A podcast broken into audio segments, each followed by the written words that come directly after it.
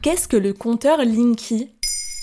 Merci d'avoir posé la question. Le 31 mai 2021, le journal Le Parisien a publié une enquête qui a déclenché une panique générale. L'article avançait que la facturation du coût des compteurs Linky, déployés massivement par Enedis entre 2015 et 2021, allait revenir aux consommateurs. Et ce, alors que le gouvernement tout comme Enedis n'en cessait de répéter que Linky devrait être indolore pour les usagers. C'est un article du Parisien qui a mis le feu aux poudres ou plutôt aux compteurs d'électricité. Avec plus de 90% des foyers désormais équipés, le moment serait venu de régler la facture du déploiement de Linky. Selon les calculs de la Cour des comptes, le déploiement aurait coûté 5,7 milliards d'euros, soit 130 euros par boîtier, fabrication et pose comprise, auquel il faut rajouter des frais annexes. Un montant qu'il va falloir commencer à rembourser à partir de 2022. En tout cas, c'est l'annonce faite dans le quotidien reprise par de nombreux médias. Et c'est une info confirmée par Enedis et le gouvernement depuis? Depuis, une pétition a rassemblé plus de 55 000 signataires avec des soutiens d'une partie de la classe politique qui n'a pas hésité à s'exprimer sur Twitter, comme le député de la France Insoumise, Éric Coquerel, qui a publié L'arnaque est insupportable. Non seulement ce compteur est un espion en puissance de nos modes de consommation, mais en plus, on veut maintenant nous le faire payer. Dans la foulée, le ministère de la Transition écologique, Enedis et la Commission de régulation de l'énergie, la CRE, en charge de fixer les prix de différentes prestations des réseaux de gaz et d'électricité, publient des démentis en répétant à chaque fois que non, le compteur Linky ne fera pas augmenter la facture des consommateurs. Mais alors qui croire Le consommateur va payer ou non? Pour répondre à cette question, il faudra revenir sur l'origine du déploiement de ces petits boîtiers intelligents vert pomme. Ce déploiement répond à une obligation légale de modernisation du relevé de l'électricité. En 2015, au moment du lancement de l'installation massive de ces compteurs, la CRE a défini un mécanisme de différé tarifaire pour éviter que le coût de l'investissement ne soit répercuté brutalement sur les consommateurs, à travers notamment la hausse du tarif d'utilisation des réseaux publics d'électricité, le TURP, dès le début de la campagne. À noter que ce TURP est fixé tous les 4 ans par la CRE et permet de rémunérer les gestionnaires des réseaux publics d'électricité comme Enedis. Et c'est l'une des principales composantes de la facture d'électricité. Selon la CRE, les sommes liées au déploiement du dispositif entre 2014 et 2022 ont été mises de côté sur un compte créé spécialement pour Linky. Tant que les économies ne sont pas réalisées, l'argent reste sur le compte puisqu'en fait, on avait décalé le remboursement de ce coût pour qu'il arrive